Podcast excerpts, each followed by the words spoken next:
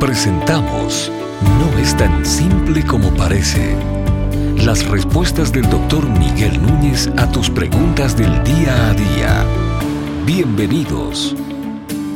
¿Qué quiere decir la Biblia cuando nos anima a buscar primeramente el reino de Dios y su justicia? Bueno, recordemos por, por, un lado, otra vez, cuál es el contexto. El contexto de eso es el Sermón del Monte. En el Sermón del Monte, Cristo le está hablando de múltiples cosas que, que tienen que ver con el ordenamiento de la vida. Y en este caso, Cristo uh, le está diciendo, por un lado, que ellos debieran buscar el reino de Dios y su justicia y que todas las demás cosas se darán por añadidura. Las cosas que se darán por añadidura son las cosas de las cuales Él está hablando en esa parte del Sermón del Monte. ¿De qué le estaba hablando Cristo en esa parte del Sermón del Monte? Bueno, Cristo le estaba diciendo a, aquellos que escuchaban que no se preocuparan por el, por el día de mañana, qué, habría de comer, qué habría de vestir.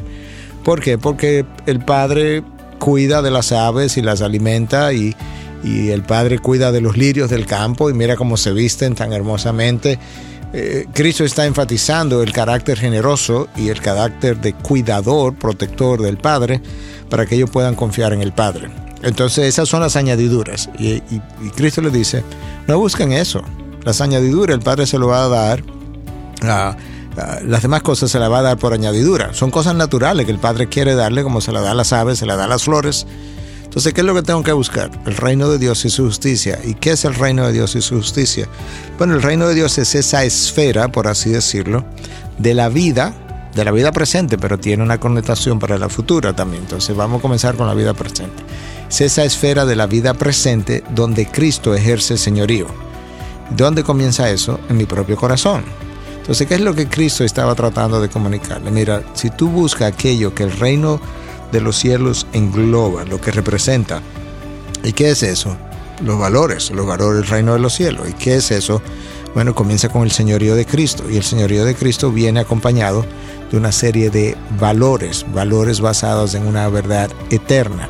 Lo que tienes que buscar entonces es a Cristo y toda la verdad que la persona de Cristo ah, representa o encarnó, y esos son los valores del reino de los cielos. Entonces, en vez de vivir una vida eh, mirando hacia aquí abajo, preocupado por las cosas de abajo, uh, debe vivir una vida mirando hacia arriba, mirando hacia la eternidad, preocupada por las cosas de arriba.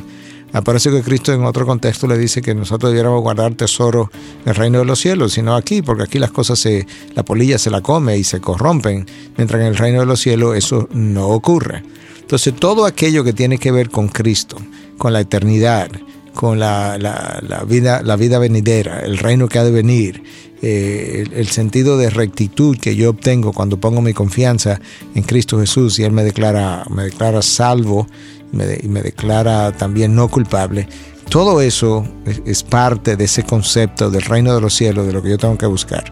Y el resto son las cosas naturales, temporales, terrenales, que Él le llama añadidura, cosa que el Padre me quiere dar porque Él me considera no solamente su hijo, pero también en, mi condición de hijo superior a las aves, superior a, a, los lirios del campo. Y si él cuida de ellos, pues como, con mucho más sentido, o tiene mucho más sentido que el Padre quiera cuidar de mí precisamente porque soy un hijo comprado a precio de sangre por la sangre del unigénito. Y en esencia esa es la enseñanza que le estaba dejando en esa parte del Sermón del Monte.